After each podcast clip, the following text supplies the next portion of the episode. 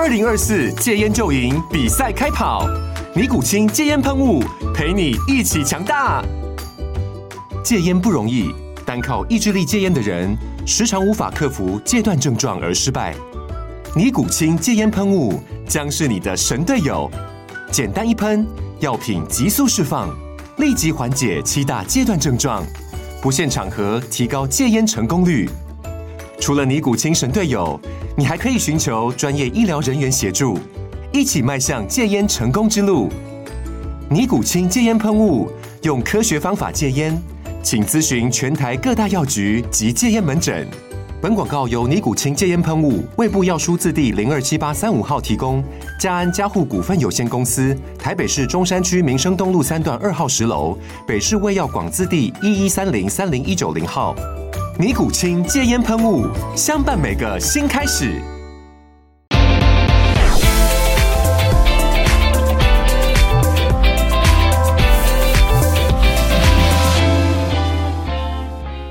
各位科技岛的听众朋友，大家好，我是凯源，非常欢迎收听科技岛的 Podcast 节目。科技岛 Podcast 是由科技岛新闻平台和一一一人银行所共同直播，希望让大家能够掌握科技产业的最新趋势，也提升你的职场竞争力。那讲到趋势，现在的社会有几个非常重要的趋势，将会在今天这期的节目当中来跟大家讨论一下未来重要的走向。那今天我们的特别来宾就是盖德科技的董事长许冰香董事长。董事长先跟我们的科技岛听众朋友打声招呼。诶，各位科技岛的观众朋友、听众朋友，大家好，我是盖德科技的许冰香，你们正在收听全台湾最专业的科技媒体科技岛。哎呀，这么一开始就给我们戴一个高帽子，董事长太客气啊。但是我们今天讲的确实是非常重要的一些呃，现在当前的一个趋势哦。是呃，几一个被当做国安危机的趋势，就叫做高龄化。好，另外一个则是少子化，这两件事情其实是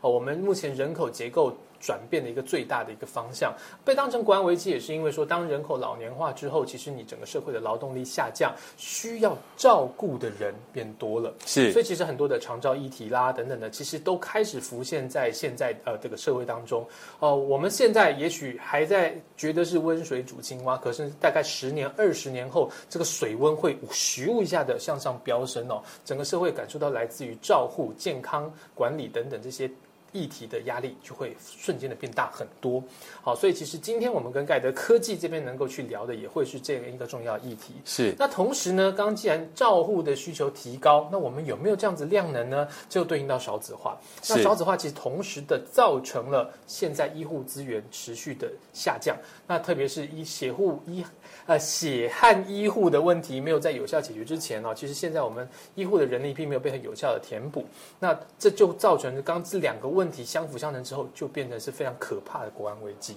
但还好，除了高龄化、少子化之外，我们还有一个趋势。哦，刚刚讲两个趋势可能是有点让人忧心的，是。但是下一个趋势讲的可能是让人家有一点感受到曙光的这个趋势，叫做人工智慧的崛起。是。哦，在去年的呃二零二二年的年底哦，其实，在 ChatGPT 进入大众的视野之后，我们发现原来人工智慧没有离我们那么遥远，是是真的是是。尖端触手可得。对，不是尖端研发人才才能够接触到的。那这些人工智慧啊、不要担心要取代你工作，而是要让它进入你的生活，真的去可以帮你当成很好的帮手解决很多的问题。这一件事情，盖德科技也能够提供我们很好的 solution。我们今天就好好的跟许董事长来聊聊一下这些趋势。好，谢谢总总编辑。那先跟您呃询问一下，就是说，其实您在创立盖德科技的这个宗旨啊，其实也跟长辈的这个照护有一定的关系哦。那大概当时是什么样子的一个缘起？其实我想，就说很多创业者他一定会有一个动机哈，嗯那这个动机一定是要足够大到让他跳出这个舒适圈。那其实我的前一份工作是在外商 IBM 公司上班，我从工程师当到业务，那当了顾问，就说也在这个外商公司待了将近十年。其实理论上看起来应该是还蛮不错的一个状态了。那刚好就说，诶，为什么会有一个足够足够大的力量让我跳出这个舒适圈？其实原因就是说，因为我有一个疼我的奶奶。我的奶奶，因为我爸爸妈妈、爷爷奶奶都是澎湖人，那因为澎湖基本毕竟当就是很穷，所以变成说我的爸爸妈妈到从澎湖到高雄去工去到高雄来找机会的时候，他们就每天没日没夜的工作，所以从我出生的时候，我有印象，我都在奶奶的背上。啊，所以就变成说奶奶就相当于是我最重要的亲人之一，所以他就变成说我有印象，他就帮我去在整个成长的过程当中给我了很多的帮助，所以变成说，哎，我你心里的认知就觉得妈妈奶奶也是重要的一个很重要的一个家人，跟父母一样。那可是当奶奶年龄不断的变大的时候，哎，我发现说其实，哎，奶奶好像我以我记得我以以前的奶奶是健步如飞，可以到处跑，然后一天到晚跑到左邻右舍去打打打那个打牌，好，然后就是头脑清晰。可是当我发现有一天她在家跌倒了，因为家里没有人，那跌倒之后他的骨盆碎了。哎呦，那在地上躺了很长的一段时间，我们回到家才发现，那时候因为奶奶在高雄，我在台北工作，所以变成说我也不知道说，哎，奶奶发生了一个重大意外。可是当我去医院看到她已经是两天后，奶奶动完手术，那躺在床上，就发现说，哎，她整个人人生就不一样。她回到家之后，她的行动能力变差了，老人她无法家经不起，摔她无法就到处去跑，然后他无法行动能力变差之后，他发现开始他老的特别的快，那心里就发现说，哎，我今天直接面临一个状态，就是说我自己最至亲的亲人，在我眼前突然间就老化，失去行动能力，变成一个需要照顾的一个老人家。那我身为一个科技人，我在这外商公司，我自己从工程师干起，那我或许能做什么来帮助他？所以那时候就最直接想到说，哎，那我就帮我奶奶做一只手表啊。我想说，哎，我做了一只手表，戴我在我奶奶的手上。我奶奶想我的时候，可以按一个按键，我就可以跟她讲电话。那我奶奶自己的健康状况有什么异常，我自己可以随时知道。那甚至我奶奶跌倒了，这个手表可以自动通报我说我奶奶跌倒了，我赶快去救她。是哎，那当初就是这样一个动心起念的一个思维，说，哎，我觉得应该不难吧，所以我就很快就跳下来去创立了盖德科技。可这是是一个老对吾老以及人之老的创业契机哦。是是但是其实这个呃也很清楚的看到这个需求所在了。其实就是长者的照护，它有很多呃值得切入的重点，包括第一个监测，好是掌握到老人家的身体的状况；第二个及时的通报。好，那你能够掌握到很完整的资讯之后，再把这个数据提供给应该要知道的人，不管是家属啦，或者管理他健康的这个医疗院所啦、照护机构等等。然后再来就是，其实这些资讯，如果我们哦随着科技进步，我们能够监测到的数据越多，它越需要一个整合的平台能够去统合并且管理。那再去结合到不管是保险啦，啊呃照照护家人等等这些不同的通知等等，它其实会需要一个 total solution。哎，是的，是的那。所以您当时在这个创立盖德的时候，其实就有把这个完整的蓝图想好了吗？哎，有的。我们其实，在创立大概花了几年的时间，我们大概三年创立三年之后，就把我们的产品做了出来。所以那时候，我们其实，在二零一二年，我们其实也把这样的一个成果拿去参加台北市的创业大赛。那年拿了创业大赛的第一名，好，还有最佳人气奖。那等于是说，其实我们一开始就是以平台、以服务为思维去建立这样的一个平台的。对，那这样子讲起来，目前在呃。其实，在当时应该是二零一二年了，到现在也已经有十年哎的时间了。是的是的是的其实台湾的高龄化的趋势越来越明显。是那其实，但同样的，其实我相信有一些商机它也会越来越清晰。是哦，只是当期商机清晰，同样竞争也会越来越激烈真的真。的。所以，其实都以董事长您的这个角度来看呢、从您创业到现在去看这个长照或者是医疗管理这样子的一个市场当中，呃，它在最大的这个需求的缺口痛点的部分，它有一个什么样子的演变？好，我想就说，其实我想，诶，高龄化是真的是大家很有感，像我自己就最有感，就是我的妈妈、爸爸就原本看起来还蛮健康，可是我的妈妈在两年前突然就小中风，像我礼拜天我就真的就是决定把她送到安养院去，因为我发现我年迈的爸爸已经没有能力照顾他，可是我们子女都要去上班来养家活口，所以变成说，诶，其实大家发现说，你有没有足够的能人力跟能力去维持住家人的养老？那是一个很，就是是一个很重大的一种，诶缺口。好，不论是自己家庭或是整个社会，乃至于国家，所以就说，其实我我我我发现我自己是可以很强烈、清晰体现到，这个已经不是像刚提到说，哎，突然间慢慢来，它突然，它其实我们认为说，其实高龄化其实是一道海啸。它就突然间袭来，大家措手不及，所以才会面临刚刚提到说，就是一个国安危机，是一个社会的一个巨大危机。对，所以，其实呃，目前整个市场好不好产业要去解决这个问题的最大的问题，好，会是呃产业切入的重点。大概您觉得是哪一个角度？比如说，呃，我们现在呃，像比如说很多的智慧的装置其实也慢慢的在市场上开始普及化，但是在后台的数据管理上。啊，或者是整个产业的整合上，好像就还没有一个就是能够一锤定音的这个 killer 等级的的应用或者 total solution 出来。那大概市场为什么会是目前现在这个演变的状态？嗯，我我我大概有刚好有幸参与政府的一些相关的一些计划哈，那我大概把我的一些经验值来做分享哈。我想就说，因为其实解决高龄化，全球的国家政府都面临同样的问题哈，就说第一个，诶。高龄化，它要干预其实不容易。嗯，好，那它能做就是我们刚刚讲的是有一个更好的一个长照政策。所以像台湾的长照二点零，其实就是政府在从政策上去解决。第一个，它针对这种私能的养老院给予更多的一个补助，乃至于它整个养老院的机制，好，或是它的一些技术去做提升。好，那第二个就是说，对于这种诶，我们刚刚讲设更多的这种长照干妈点，就是在社区设一个长照据点，好，让很多。高龄者他不要白天独自待在家，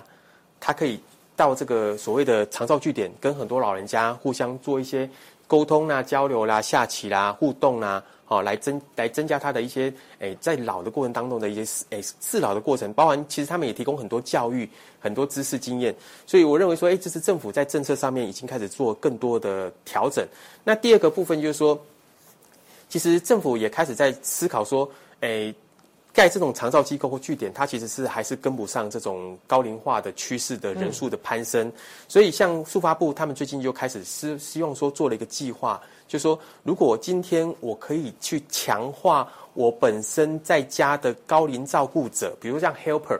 好，比如说我是一个我爸爸妈妈可能七八十岁了，那我可能有一个子女已经届龄退休。但他可能就是说，他退休虽然有能力去照顾爸爸妈妈，但他没有知识、经验、能力、工具。嗯，好。那如果说今天政府能够有一个平台，从高龄的过程当中会面临的问题，比如说会有失智的问题、失能的问题，好，那就是给家家人的照顾者有一个 helper 的一个课程，甚至给他一个学习的路径。好，那他发现说，哎，高龄会发生什么事情，他心里有慢慢有底。那第二个就是开始给他赋能。好，就是告诉他说，哎，你的爸爸妈妈在什么样的状况，可能会面临什么样的问题，所以你应该去做一些避免啊，比如说家里看应该做一些护辅具护具的安排啦，然后就说什么样的方式要放一个垫子防止他跌倒啦，好，就是自己想办法在家创造一个更安全的一个环境。那再就是说，政府其实也有计划去开发一些科技工具，比如说刚才要说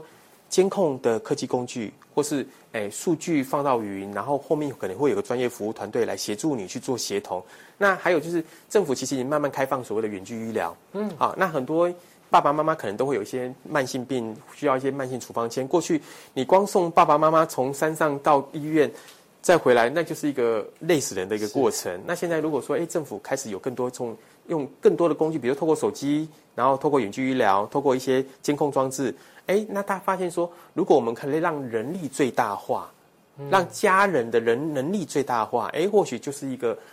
趋势，可以解决这个巨大问题的一个机会。是，刚刚董事长提到的个观点很重要，就是其实我们在长照资源上，它首先重要是先布建一个网络，因为它不能是集中化的，它必须分散。是，哦，但是说你好不容易建立起来一个网络之后，在端点这边有没有足够的力量能够去协助进行这些照护医疗的这些能力？它其实以现在的人力资源，好是不够的，它需要科技的辅助。是，所以刚刚提到一个关键字，远距医疗。是，这件事情其实啊，我们讲 COVID 当然不是一件好事，但是 COVID 让人。类在远距这件事情的大跃进哦，这个算是一个呃很大的幸中的大 幸，是是 是是是。对，现在在不只是台湾啊，其实全世界对于远距的很多事情都开始去啊正视它的需要，也在技术上做了很大的突破。那医疗在过去其实一直被认为是，哎，当然要面对面啊，你医生这时候望闻问切 这些啊，怎么怎么用一个隔着荧幕问诊呢？这个东西都呃，他们过去没有办法接受的事情，在 COVID 之后，哎。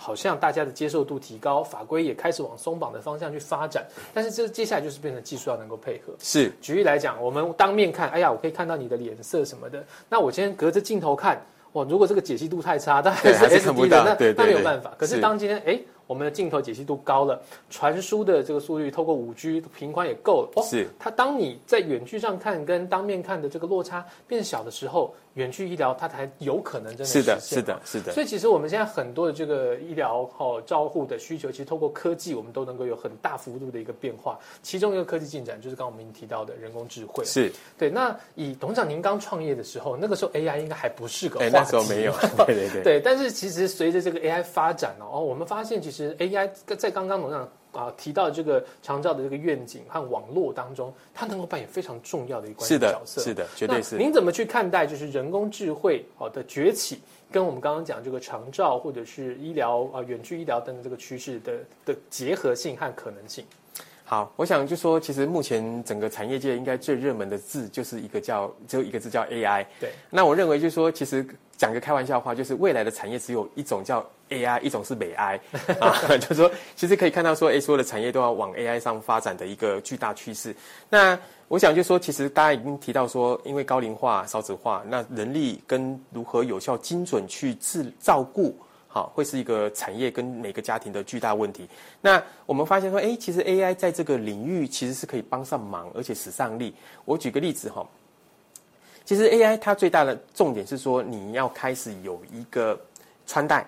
这个穿戴要能够去用便利的方式去收集，哎，被照顾者或是一个高龄者他的一些健康状态、健康数据。好，所以我刚才说，哎，盖德就是希望说能够做一个更小型、微型化、容易穿戴的方式来解决这种，哎，取得数据的第一件事情。因为 AI 一定要先有数据。对那第二件事情是说，它从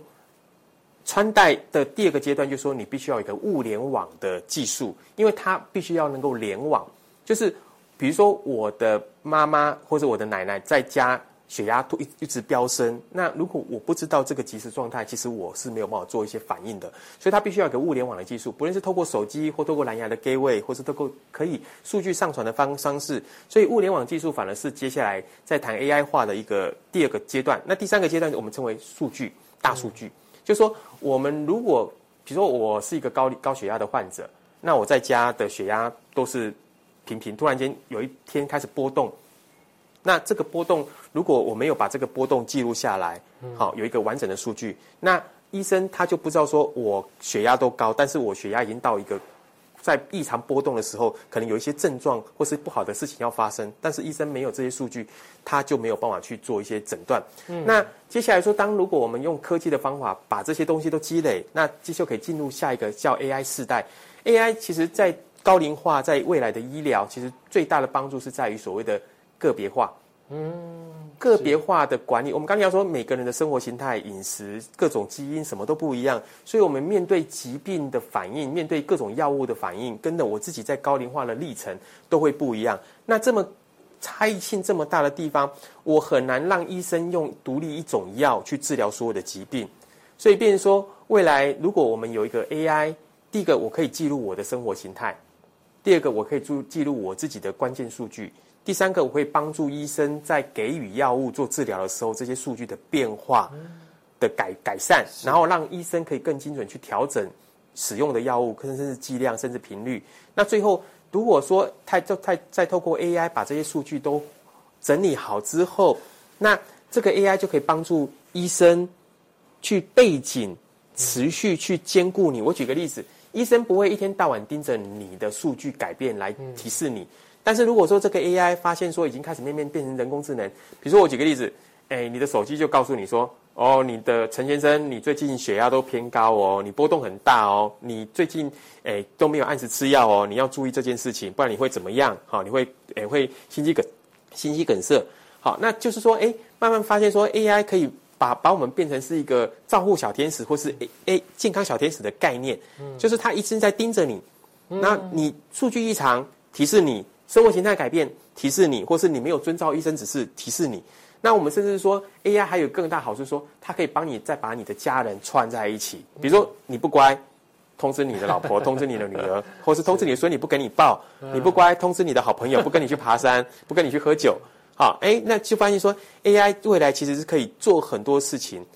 那还有最后，我们认为 AI 还有一个最大的厉害地方，就是说它会慢慢了解你。然后甚至说，他可以用你跟你之间的互天互相训练，变成你一个知心谈话的朋友。嗯，好，甚至你可以问他问题，说，哎，我怎么改善我的健康？哎，他会回答你问题。哦健康顾问，对对对，他可以变成健康顾问。那我们发现说，其实台湾很多，我们台湾高龄者大部分都是躺在床上病死的，可是国外的高龄者都是寂寞死的。哎呦，好，所以其实高龄化也是一种寂寞产业。就像刚刚讲，很多老人家是独自在家，或是白天独自在家。那如果说今天能够有一个懂我的需求跟想法，甚至了解我把我的想要谈谈天的东西都整合，我觉得 AI 是一个很棒的工具。是嘿因为其实这，我觉得我们现在对于医疗和照护的这个观念，真的要与时俱进啊、是的过去可能都会是，哎呀，我身体不舒服了，我再去看医生。但有的时候，当你当你到已经不舒服的时候，有的时候为时已晚、哦。是的就算医生叫你说，哎，你平常量血压，你平常测血糖啊，啊，每天登载数据，但是这件事情。啊，第一个有人有惰性，是 就没有落实的话，那第第二个是它不及时啊。有的时候你呃登记到这个数据，你下个月回诊再去给医生看报告，哎，我现在才发现你上个月有一个异常的波动啊，那再做处置，有的时候这个黄金时间就过了。是的，是的，所以其实很多时候在做真正的健康管理的时候，很重要的是画下一条红线。是的，对这个红线，不管是你过劳啦，或是你身体的机能出现的这个警讯啦，这个红线在哪里？过去如果我们仰赖医病关系，好去找出这条红线，并且去看有没有超过的时候，有的时候缓不济急。是但是在现在这个时代，透过 AI，透过很多的这个整合的一个应用，其实它能够让我们